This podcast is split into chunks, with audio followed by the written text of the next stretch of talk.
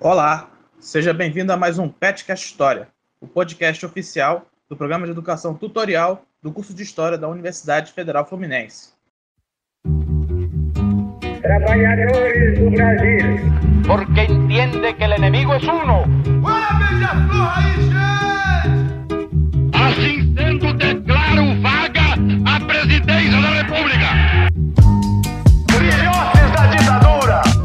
Todas as fronteiras da Alemanha Oriental estão abertas.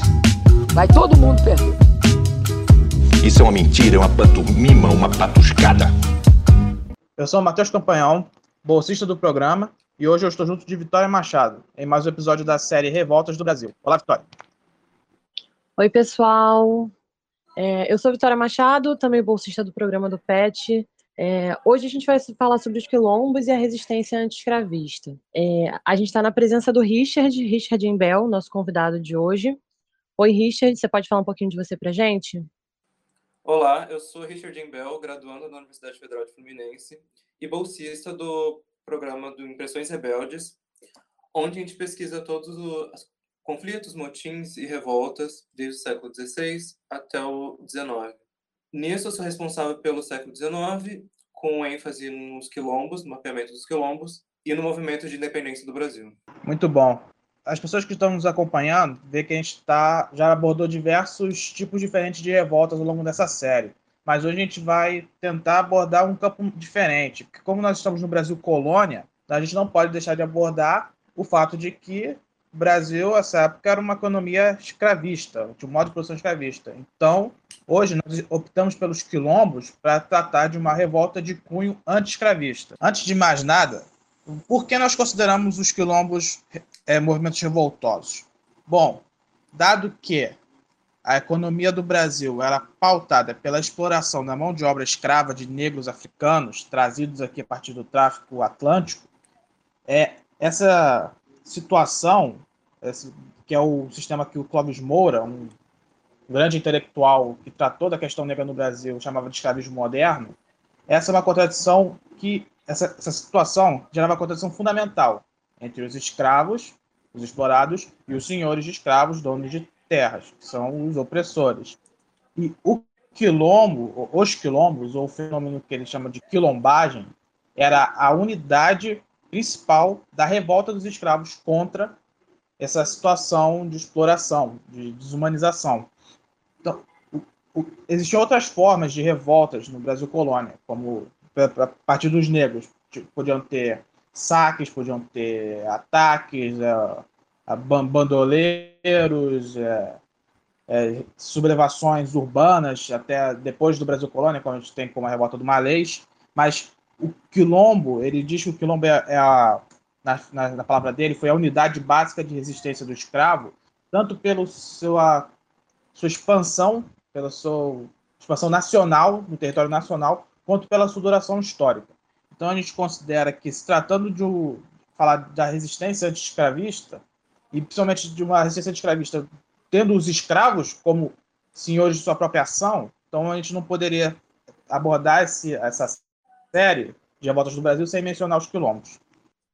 A gente vai ver nesse episódio que os quilombos eles têm uma organização muito complexa, né? aspectos culturais muito importantes. E para pensar isso tudo, a gente convidou o Richard né, e queria ouvir um pouco é, Richard, o que, é que você pode falar sobre o aspecto das organizações do Quilombo, né? Essa vida mesmo para dentro do Quilombo, como essa comunidade se estruturava? Certo. Primeiro de tudo, a gente tem que quebrar um pouco do que a gente aprendeu sempre na escola, que é estudar os grupos e os eventos como formas hegemônicas, né? como todos os quilombos seguiam a mesma a mesma tradição, todos os quilombos tinham a mesma forma de se organizar e antes de a gente pensar na própria organização do, do próprio quilombo, é pensar antes da formação do quilombo, porque antes dela tem a, toda a, o preparo para a fuga. Tem alguns dias que tem alguns quilombos, na verdade, que utilizam de alguns dias específicos para isso. Os dias que o Senhor não vai estar presente, o, geralmente dias santos em que em que a, a, a próprias autoridades já estão com já estão nesses né, dias festivos, então esquecem um pouco da, da presença do, da rebelião escrava. Né? E para isso tem o pós-fuga, né? Onde que eles vão se instalar, se instalar? O que é bem interessante quando eu estava estudando os quilombos aqui do Rio de Janeiro.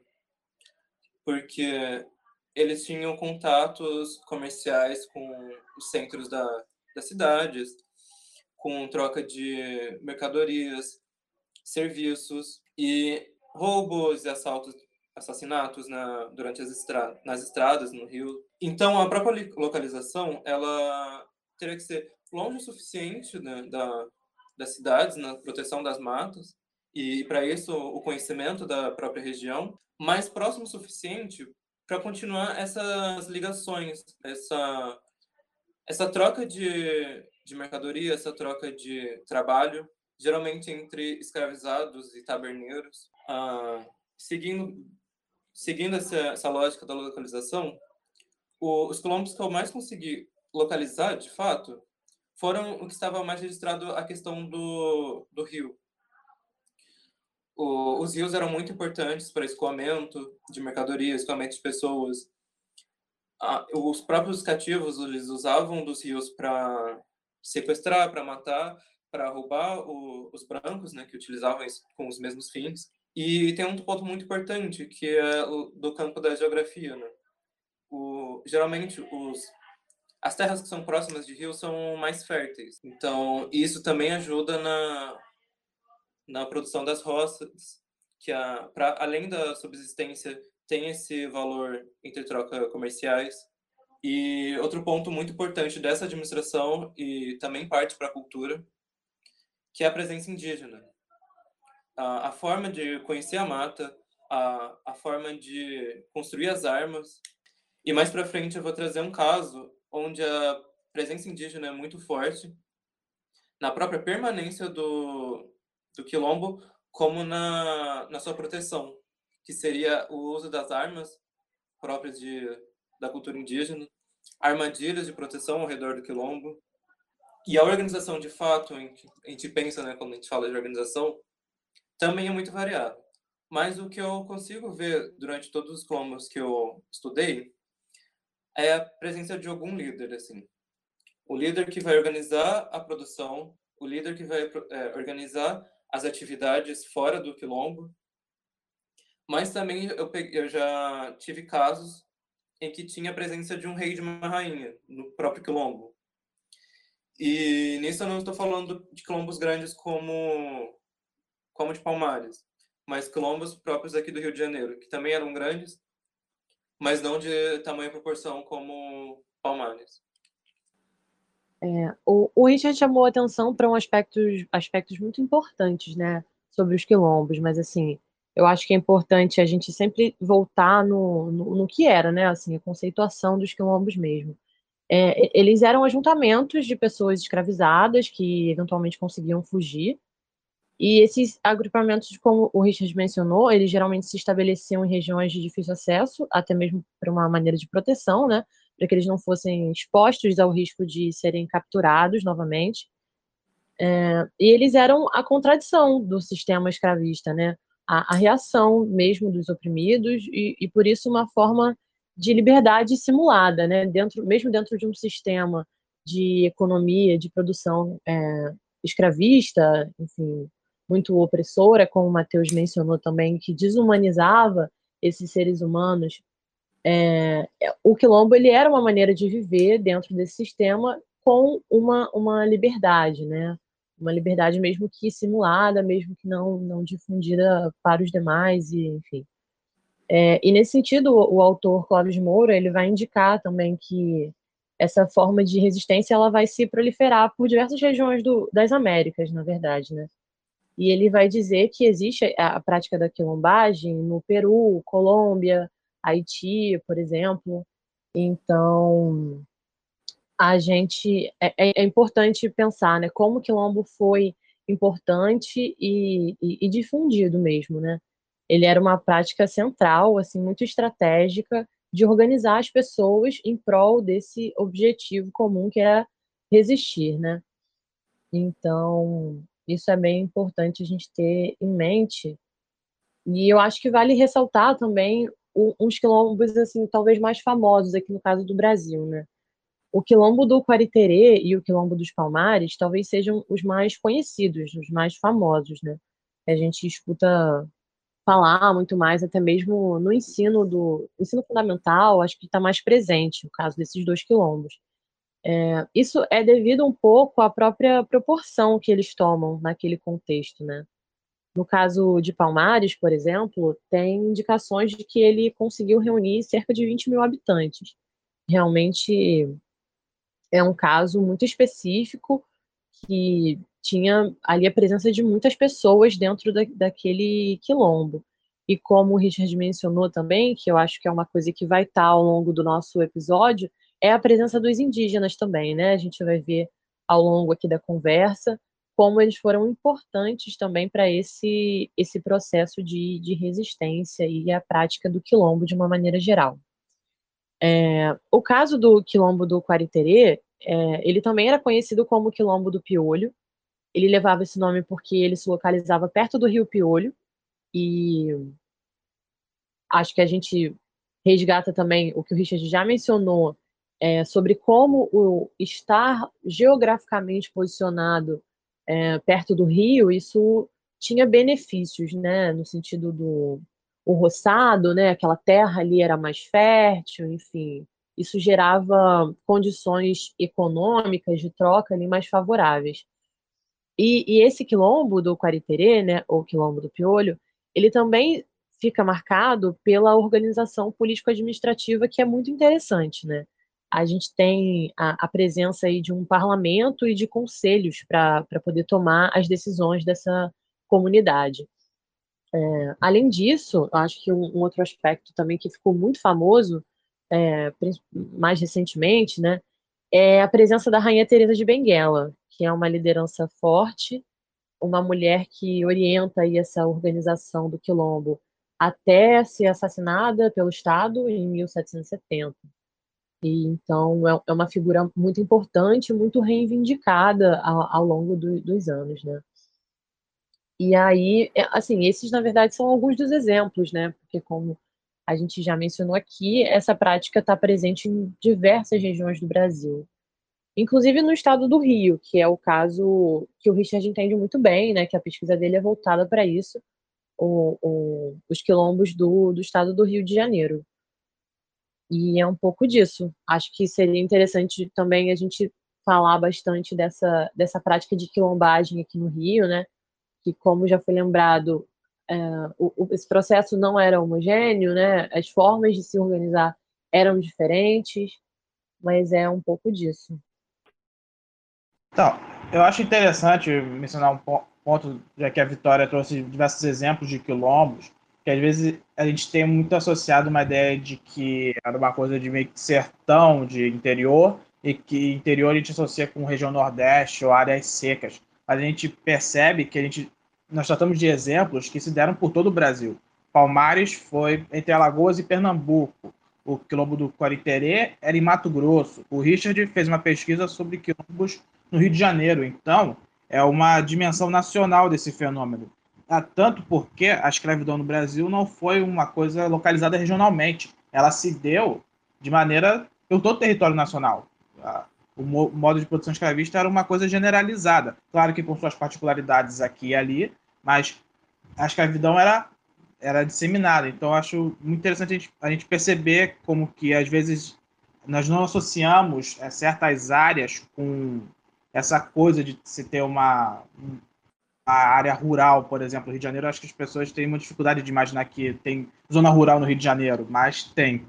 Então, até gostaria de passar para o Richard, para ele até falar o que, que ele é, o que, que ele pensa da definição de quilombo, o que, que ele pode nos dizer sobre Palmares, até sobre os quilombos que ele próprio é, pesquisou aqui na, no estado do Rio de Janeiro. Então, aproveitando a sua fala sobre a, a disseminação dos quilombos, né, tem uh, uma crítica muito forte na, na própria historiografia sobre a consciência do, do escravo perante a sua realidade, né, sua condição. E é isso que movimentou tanto os estudos sobre o quilombo. E geralmente eram esses quilombos mais famosos que a Vitória ressaltou. Uh, porque esses quilombos que eram menores, geralmente era, a repressão era mais rápida, era mais contida. E não, a gente vê que todas as formas de quilombo, quilombo no Brasil inteiro, também era uma forma de resistência e também é, manifestava essa consciência da sua condição. Né? E partindo para a própria definição do quilombo, a gente fala quilombo, quilombo, mocambo, e não sabe a diferença entre eles. Né? Mas a verdade é que o quilombo e mocambo geralmente são usados como sinônimos. Né? E foi muito popularizado pelos próprios portugueses chamar o, a, os escravizados que fugiam de quilombolas, né? Quilombolas que ainda a gente usa, aquilombados. E tem parte da historiografia que ressalta a, o quilombo escrito com K, né, que é próprio da África, para dar exemplos a, a, aos nossos quilombos, que é uma manifestação transpassou o Atlântico, né? E geralmente tem historiadores que falam que, como Mark Harris, ele fala que quilombos é qualquer tipo de acampamento com mais de cinco escravizados. Mas a Silvia Lara, né, ela trabalha com o termo quilombo só depois de Palmares. Porque só com depois de Palmares, com o tamanho de Palmares, a dificuldade de reprimir Palmares e a forma como ele foi disseminado em todo o Brasil, porque também tem, a, tem essa questão. A gente acredita que o, os quilombos são pontos isolados e o que acontece nele não chega no, no resto do, da dimensão na, do país, né? Mas com todas as dificuldades que existiam de transferência de informação, o Brasil inteiro sabia sobre Palmares. Paulistas foram convocados para reprimir Palmares. Então, o quilombo só vai se chamar quilombo, conforme a Silva Lara, só depois da, dessa insurgência. É, eu acho que tem uma coisa importante né, da gente mencionar sobre o aspecto cultural dos quilombos, que muito se relaciona com essa, essa presença que, que também era dos indígenas, né, participando nesse espaço. E que ali, na, naquela comunidade, né, congregavam algumas práticas culturais, just, justamente por ter indígenas e pessoas é, trazidas do continente africano, né, que carregavam, obviamente, seu, as suas práticas, as suas, a sua maneira de, de por exemplo, é, de praticar a religião, né, enfim. E aí a religião católica também como uma uma coisa imposta aos escravizados, né, mas que depois dentro dessa comunidade dos quilombos, por exemplo, acontece um, um sincretismo mesmo, né? Uma, uma mistura aí, uma dessas práticas que incorporam algumas coisas do, do cristianismo, mas também da, da cultura trazida da África. Assim, tem alguns historiadores que pensam o, o quilombo como um, uma espécie de, de continuidade assim do, de certos valores africanos, né? Até no, no sentido tático de, de proteção daquele espaço, de organização daquele espaço, que isso seria trazido do, de África e mais especificamente às vezes da Angola, no caso, né, quando se concentrava ali em determinado quilombo uh, indivíduos que foram majoritariamente trazidos uh, dessa região da Angola, por exemplo. Então, tem alguns historiadores que interpretam dessa maneira, né? No sentido de uma continuidade uh, desses valores culturais, essas práticas e tudo mais. Acho interessante, é, até mencionando esse ponto que a Vitória disse da presença indígena, é que tem uma, uma noção, do, principalmente do Clóvis Moura, que a gente já citou aqui, de que os quilombos, em certa medida, seriam um ajuntamento e vários setores explorados e excluídos da sociedade. Então, a gente tem pessoas escravizadas, pessoas indígenas, temos camponeses, homens livres, é, brancos pobres, e, e que são basicamente vivendo de uma, uma vida rural, mas de uma agricultura familiar. Então, tanto pela composição social, pela, mas também pela forma econômica, os quilombos eles eram uma contraposição ao sistema escravista, dado que ser uma agricultura familiar era diferente do grande latifúndio, é, da grande propriedade rural. Tanto que ele, o Moura ele afirma que foi um, o quilombo foi uma das formas mais, é, como fazer, eficazes, ou então mais duradouras de afronta ao poder colonial.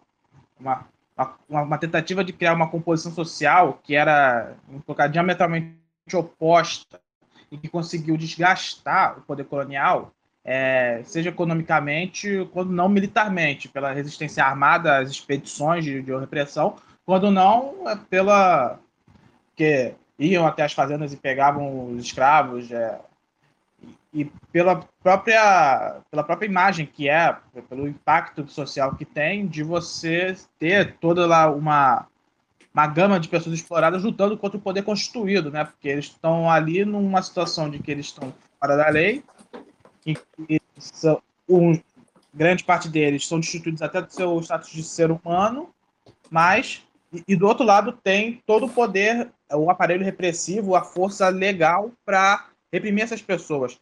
Tanto que essa ideia do é muita ideia do pavor branco que a gente vê muito sendo falada quando a gente trata de mais para frente de, no, no, tempo de revolução do Haiti, do medo que o Haiti causa nas elites brasileiras, mas o, os quilombos também causaram muito pavor para as elites, que é como se é, até num, num texto do, também do Clóvis Moura, que de, se tratando de algumas, algumas fontes da, de época, falando que o, é como se o senhor de escravos tivesse o inimigo dentro da sua própria casa. Quer dizer, o, o escravo, a, a qualquer momento, ele pode se rebelar. Ele é, ele é muito perigoso. É, esse perigo dele querer se rebelar e ir para o quilombo, ou ser salvo por um quilombola, é algo que deixa.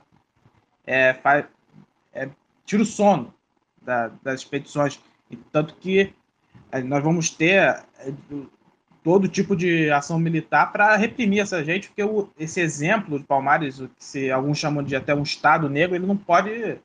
Não de Palmares, mas o exemplo dos quilombos como todos não podem ser disseminados, não podem ser permitidos. É, é algo que vai contra a autoridade e vai contra o próprio domínio colonial. Uma outra coisa que é muito importante de demarcar é que é justamente o que o Richard vem colocando aqui, é que a gente não pode pensar sobre os quilombos de uma maneira homogênea, né? Porque cada um tinha suas especificidades e até mesmo no sentido de quantas pessoas conseguiam se reunir ali, né, no, e se organizar para viver na forma do, do quilombo.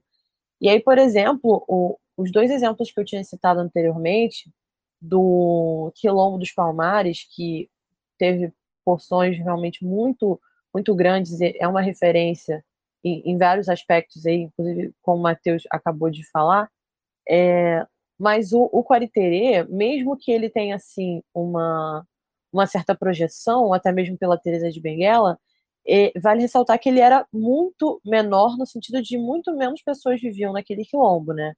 Ele, mesmo assim, é, é curioso porque ele consegue durar 20 anos mesmo tendo nem um quarto da, das pessoas que tiveram em, em, Palmares, assim, ele era muito me menor, mas ele, não sei, talvez por, por essa forma de, de organização, como eu tinha mencionado, as decisões eram, elas eram tomadas por conselhos, existia realmente uma, uma complexidade na maneira de organizar aquelas pessoas e as decisões daquele local. É, conseguiu durar 20 anos, né? Então, assim, isso chama muita atenção e, e a gente queria, assim, voltar um pouco também para a questão dos quilombos do Rio, né, que o Richard entende muito bem. Assim, como é que era essa questão para os quilombos daqui, né, em, em, sentido de proporção? O que, você, tem a dizer nesse sentido, Richard? O que, que você avalia? É muito interessante pensar na, nessa questão geográfica, né? porque foi como o Matheus tinha falado no começo, a gente não a gente tem noção de que não tem noção do que o Rio de Janeiro, essa grande metrópole que a gente tem hoje, era uma produção rural, né? Então, muitos dos bairros que a gente encontra eram fazendas. Então, essa essa noção de que era fazendas, a disseminação de que a gente tinha de floresta era muito maior do que a gente tem hoje. a gente tem que lembrar disso na hora que a gente está tratando dos quilombos do Rio de Janeiro. A, a própria hidrografia. O Rio de Janeiro passou por um processo muito grande de aterramento. Então, tem rios que secaram, tem rios que foram aterrados, que faziam parte dessa dinâmica dos quilombos. E nisso tem alguma tem a grande dificuldade que eu tive para tratar dos quilombos e para encontrar esses quilombos, né? que é a o próprio Rio de Janeiro. A, no, a partir do século XIX, a coroa já estava aqui no já estava instalada no Rio de Janeiro na cor quando a gente encontra o centro do Rio. né? Então a repressão era muito maior porque o aparato administrativo já estava perto. Então, como assim tinha quilombos onde a corte estava instalada? Essa luta contra os quilombos era, foi muito constante. né? Então, por isso também entra na a minha outra dificuldade na pesquisa, que seria a própria documentação. Geralmente elas são tem muita pouca informação. Tem eu encontrei trabalhos em que citavam duas linhas sobre a presença do quilombo, mas era só algum documento mandado para alguma autoridade falando da existência desse quilombo. Ao mesmo tempo que também tinham quilombos muito grandes significativos. Tem grande parte da madeira que foi usada nas construções do século XIX, do século XVIII, XIX, provinham de produções da, de quilombos. É, as madeiras mangue que eram que eram comercializadas entre os quilombolas e os comerciantes taberneiros com a corte, né, com o centro do rio. E essa dinâmica a gente consegue perceber a própria administração influenciando na, na dinâmica entre a presença e a não presença né, entre do próprio quilombo. E tem outra questão que o, que o Rio de Janeiro proporciona isso, já no século XIX, é a grande presença de escravizados circulando na cidade. Era frequente a circulação de pretos comercializando, que é o famoso escravo de ganho, né? Mas você não sabia quem era escravizado de fato e quem era livre, fugido, né? Então, essa presença no, ce- no centro econômico mesmo também influencia nessa questão do, do aquimbo- o aquimbolamento e onde estavam esses fugidos. né? Só também ah, os quilombos já no interior no, tem um caso muito muito interessante do de Cabo Frio, que é o quilombo de Cabo Frio, que ah, o registro que eu tenho é de um documento entre 1805 e 1809. São dois documentos, né? Um é, que é o envio do, dos capturados para o Rio de Janeiro e, a, e o outro era uma autorização para novas expedições. E nisso entra o nosso trabalho como historiador, que é questionar as fontes. Né? Um exemplo é essas autorizações de novas expedições. É, a gente não sabe se essa expedição foi autorizada e aconteceu. E se ela aconteceu, ela teve sucesso para os brancos, ela teve sucesso para os escravizados. Ah, os escravizados eles foram capturados, foram devolvidos para os seus antigos donos, ou eles foram enviados para prisões, que também é um, um fator interessante que eu me deparei durante a pesquisa, é que o antigo, o antigo calabouço para prisão de escravizados é onde a gente encontra o Museu Histórico Nacional. E Isso eu encontrei no estudos da Renata Azevedo sobre o quilombo de Casimiro de Abreu. Então a gente consegue ver que além da presença e além dessa desse medo que foi ressaltado aqui, que é a, algumas questões algumas questões institucionais que já estavam fortalecendo para essa para essa repressão, né? Mas voltando para esse caso de Cabo Frio, o que aconteceu foi que existiu quilombo no, em Cabo Frio. Eu não sei exatamente aonde que ele estava localizado. O que a gente sabe nele é a relação comercial entre os escravizados e, a, e o comércio, tá? os taberneiros.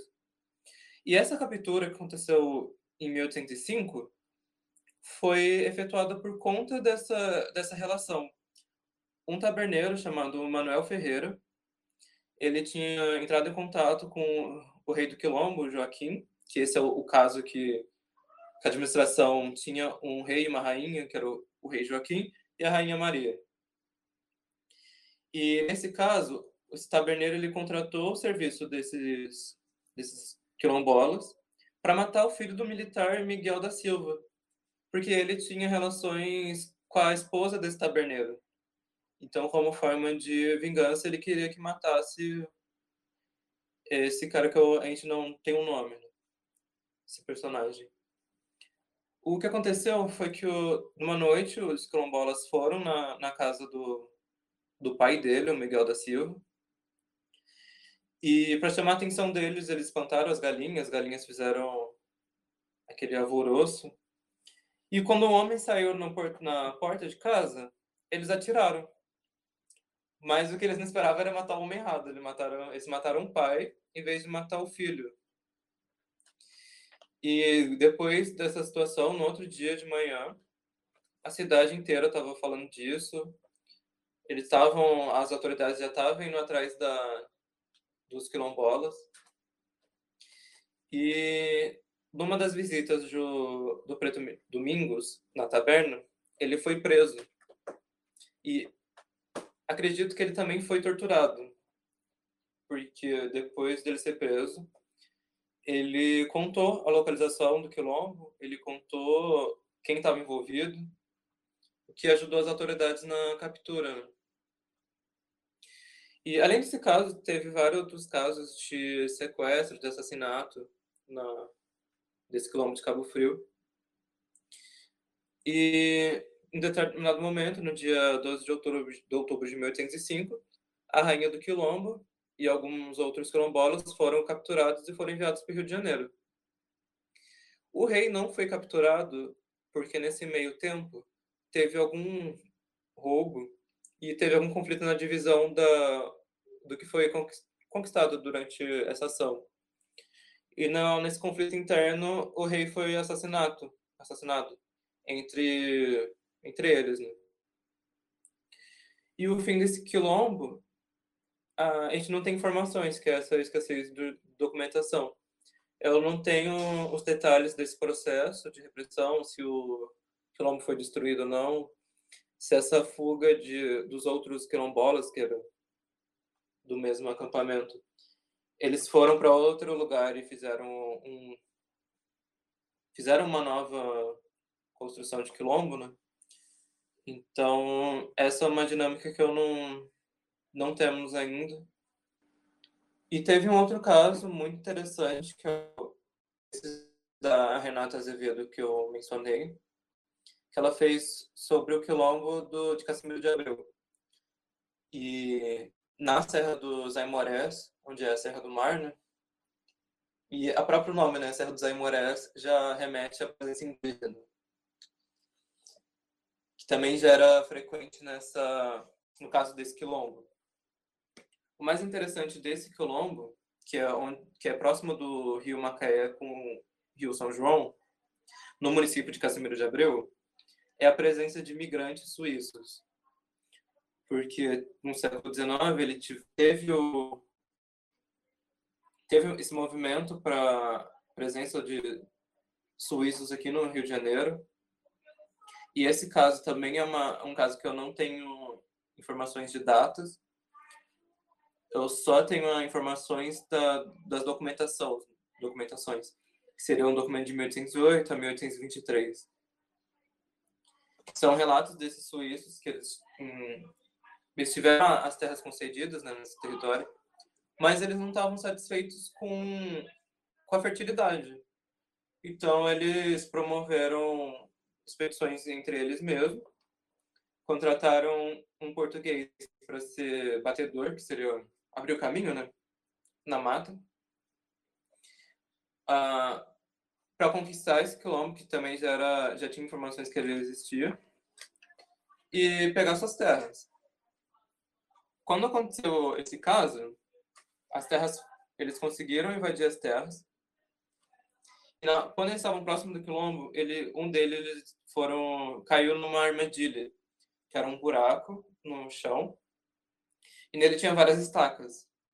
E é uma das armadilhas que que fazia parte da cultura indígena.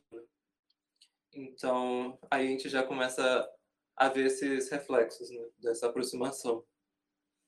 E quando esse cara conseguiu, ele, esse cara caiu no buraco nessa armadilha, outros quilombolas apareceram com flechas, que também faz parte da cultura indígena. Mas o que aconteceu foi que eles conseguiram fugir para tratar com as autoridades sobre esse caso, né? E, enfim, quando eles conseguiram chegar na, no quilombo em si, eles viram a, a dimensão do quilombo, que era de aproximadamente, por aproximadamente 4 quilômetros de extensão.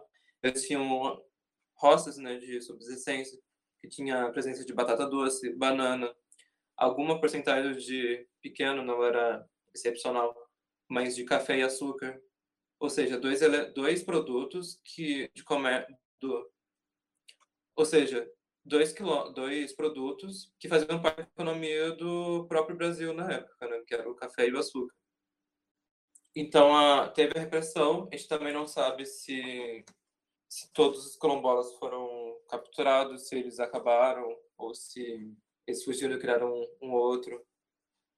Mas também teve a presença no século XX do, desses, da presença dos quilombolas. Né? E na década de, mil, de 1950, ainda existia famílias quilombolas na região, mas teve a, uma repressão. Já no século XIX, incendiaram todas a, as casas né, para expulsar essa, esses moradores. Né. E tentaram também mudar o nome da região, que era, se chamava Quilombo, em memória ao Quilombo, para Nova Suíça. Mas esse nome também não, não pegou né, no, no popular. E o interessante desse trabalho da Renata Azevedo é que ela, além de ser precursora né, no assunto de, do quilombo de, de Casimiro, mas ela, em um dos vídeos disponíveis no, no YouTube, tem a, a coleta de informações de uma memória dessas famílias que foram expulsas em 1950. Então, não é tão longe assim como a gente acredito que seja. Né? E outro dado importante que vale lembrar, que também já foi ressaltado anteriormente, é da onde provinham esses escravizados. Né? Nesse trabalho também eu tive informações né, que a maior, a maior parte dos escravizados desse que eram fornecidos né, para essa região vinha do mercado do Valonco, né, no centro do Rio de Janeiro, que onde a origem deles podia ser entre Benguela, Cabinda e Luanda. Então, a gente não sabe de fato qual das três nações eram, mas a gente tem esse parâmetro, né? Porque era era o que chegava no nesse mercado. Então, eu acho que o, o Richard ele fez um, um entrecruzamento muito importante de várias coisas que a gente está falando ao longo desse episódio, né? É, a participação dos indígenas, uma economia muito desenvolvida, né? Mesmo como ela era relevante, conseguia penetrar ali certos o, o cenário social ali daquele momento. E, e, eu acho que é importante a gente destacar que, justamente por essa complexidade gigante que tem a questão dos quilombos, é, ele, ele vira uma representação muito importante para as narrativas é, atuais, né? Assim, tem uma questão de memória muito importante quando o assunto é quilombo, né? E, e nesse sentido, o, o movimento negro no Brasil ele vai se inspirar em, em, de diversas maneiras e referenciar sempre a existência dos quilombos, né? É, é, o, o quilombo ele é uma maneira do movimento negro orientar a luta contra desigualdades sociais, eh, principalmente raciais, no nosso país, né?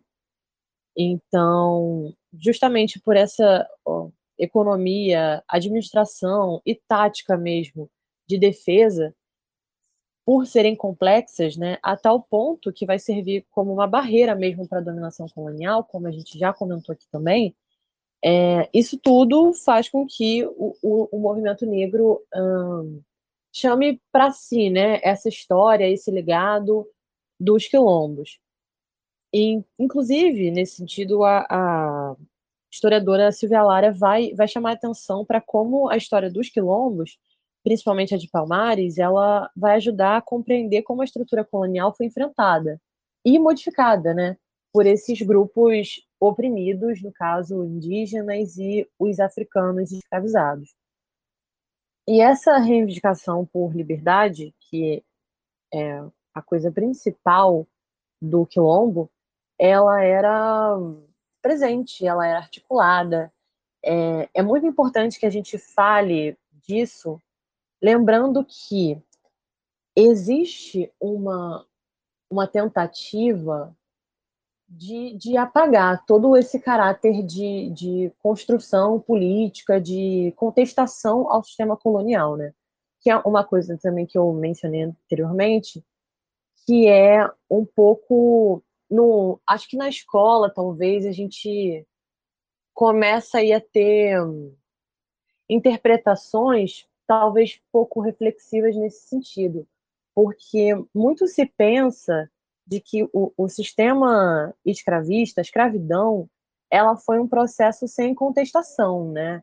É, isso, na verdade, é uma visão até muito racista, no sentido de que é, houve passividade, de que o, as pessoas escravizadas, os negros, aceitavam o sistema, né? E de que ah, mas eles não se rebelavam, mas eles não se organizavam. Então, os quilombos, eu acho que, assim, ó, talvez o, a coisa mais importante para a gente entender como isso, que, que, isso, que não era bem assim, né? Óbvio que a escravidão, ela sim é um processo de, de dominação. E, por si só, ela, ela requer um, limite, obviamente, né, de conseguir virar essa estrutura e, e viver em liberdade. Não era fácil. os quilombos eles tinham que lidar constantemente com, com uma repressão muito forte.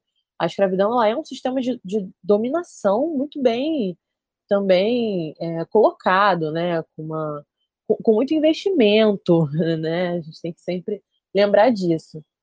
É, ela era um, é era um sistema com a questão econômica, né, enfim, era de interesse de determinados grupos, o grupo hegemônico, em manter aquele sistema. Então, sim, a escravidão ela era um processo de dominação, mas que, ela, que não aconteceu sem contestação, com passividade. Isso aí é completamente descabido, né? E aí é, tem um outro ponto que também é muito importante, né? A gente pode perceber que o Richard é um pesquisador e que ao longo dessa conversa a gente está sempre falando de fonte, de documento. Uh, o, o nosso ofício, ele requer isso, né? Essa, se referenciar. A gente não pode sair colocando um monte de achismos uh, sobre o, os eventos que aconteceram ao longo da história. Isso tudo precisa estar muito bem documentado e referenciado. Isso é muito importante. E aí, acho que os quilombos também, eles estão dentro de uma, de uma lógica que é, é muito atacado hoje em dia, assim, a, a memória dos quilombos, né? Existem alguns movimentos de tentar revisitar esse passado dos quilombos de uma maneira muito pouco crítica, muito e, e, mal fundamentada mesmo, né? Não orientada para o tratamento com as fontes, com o que a gente tem de registro.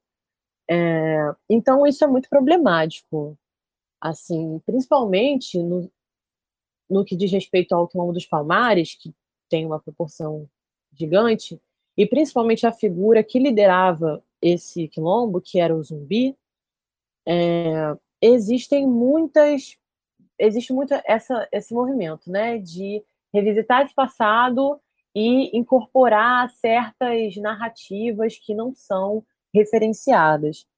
E aí, por exemplo, a gente tem no, um debate que eu acredito que isso nem deveria ser um debate, né? Sobre uma tentativa mesmo de desqualificação dessa figura do zumbi, né?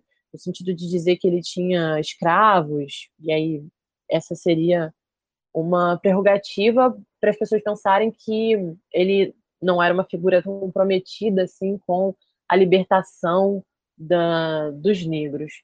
Mas assim, justamente, né, essa afirmação, ela não encontra nenhum apoio sequer, não tem um documento que fale sobre isso, que possa confirmar isso. Então, realmente, a gente precisa sempre separar que o ofício do historiador não é esse, né? Não é de jogar um monte de coisas tiradas sem um lugar, né? Precisa ter um lugar, uma documentação, um registro, uma coisa que possa apoiar o que a gente está colocando é, para a sociedade, né? Então, assim, o respaldo científico ele é uma coisa fundamental. Não, acho muito interessante todos os pontos que a Vitória levantou.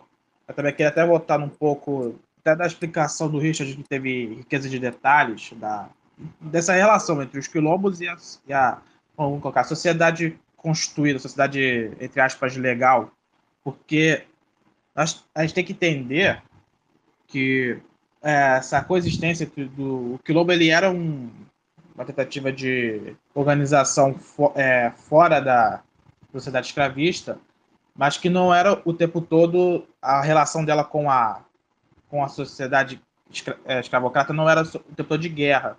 Ela tinha essa complexidade.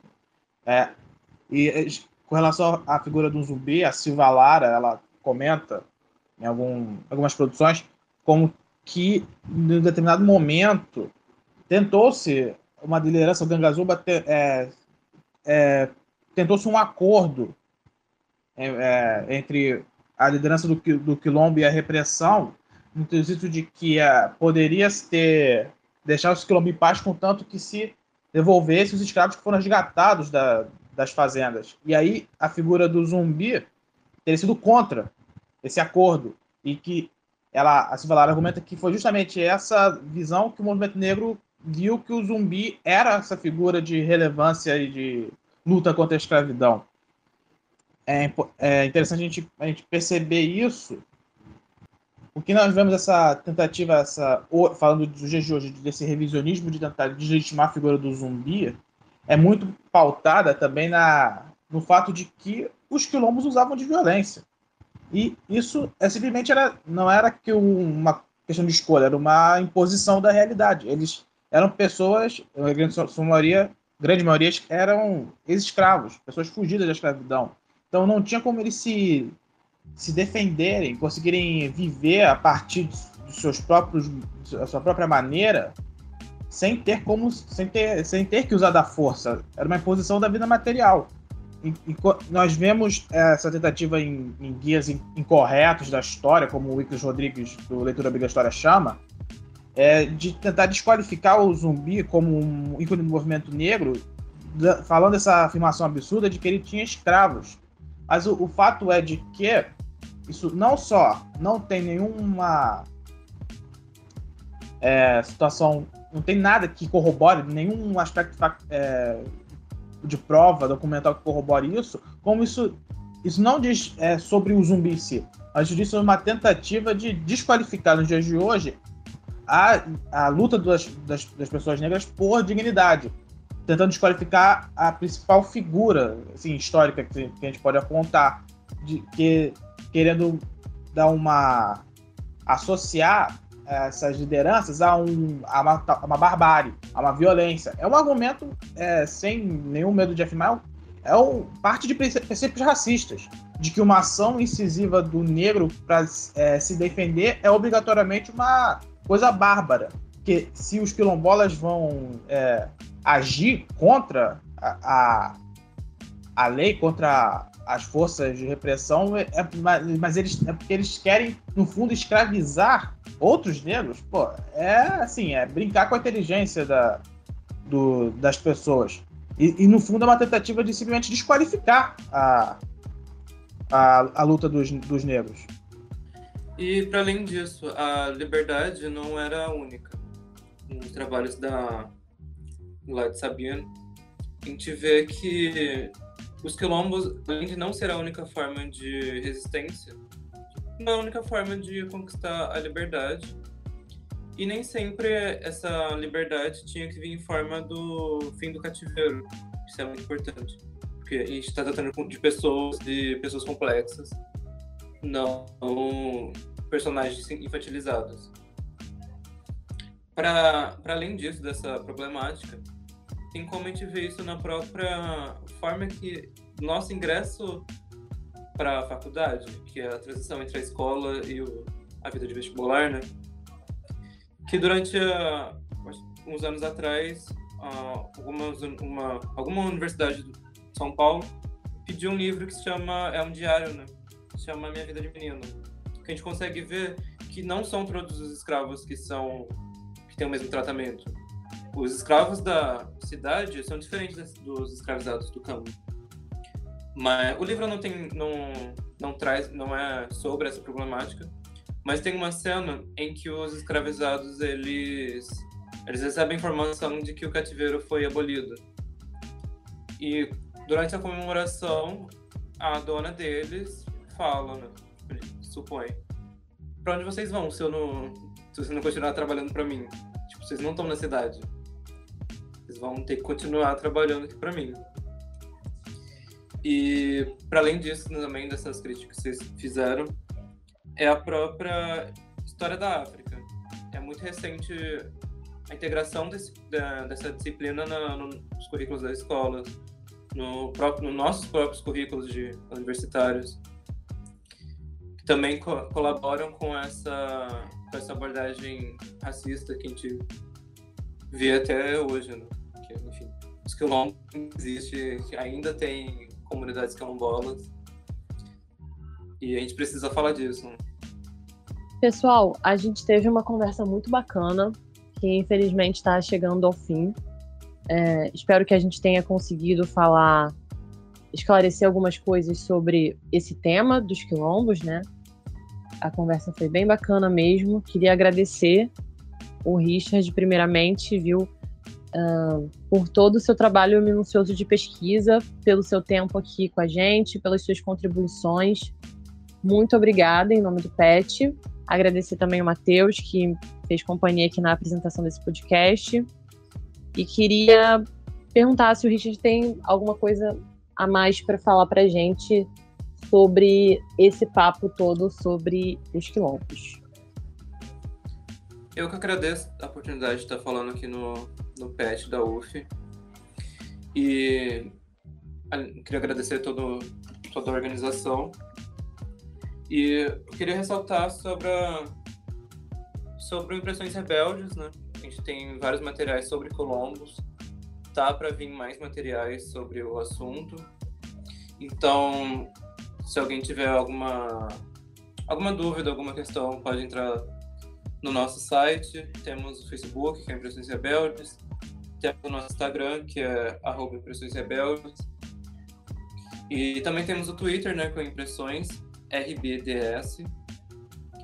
E, enfim, semanalmente a gente traz mais materiais, além dos quilombos de, outras, de outros conflitos e motins no Brasil inteiro.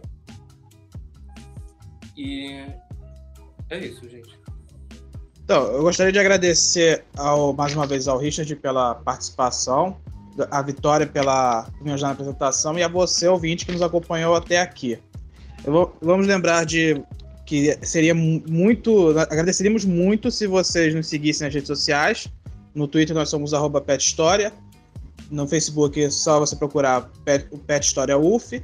E no Instagram também, que é a nossa rede mais ativa. É só você procurar Pet História UF.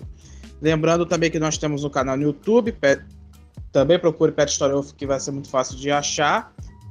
E nos próximos episódios, vamos pedir que vocês fiquem ligados, porque na semana que vem nós vamos ter um episódio muito especial sobre mulheres na luta armada e questão de gênero na ditadura militar. É um episódio sobre o, o TCC de uma das nossas integrantes, Aria Castanho. Vai ser um episódio muito especial. E isso no dia 17 de maio. E no dia 24 nós vamos ter o último episódio desse primeiro bloco da série Revoltas do Brasil. É, vai ser o um episódio sobre Guerra dos Emboabas para fechar com chave de ouro toda essa questão das revoltas no Brasil colônia. Lembrando que a elaboração desse episódio contou com a apresentação de Matheus Campanhão e Vitória Machado, roteiro Vitória Machado, Matheus Campanhão, Felipe Camargo, Giovana Vermelinger e Lia Castanho, na produção Felipe Camargo, Giovana Vermelinger e Giovana Temperino, edição de Caio Manzoli. Muito obrigada, até a próxima.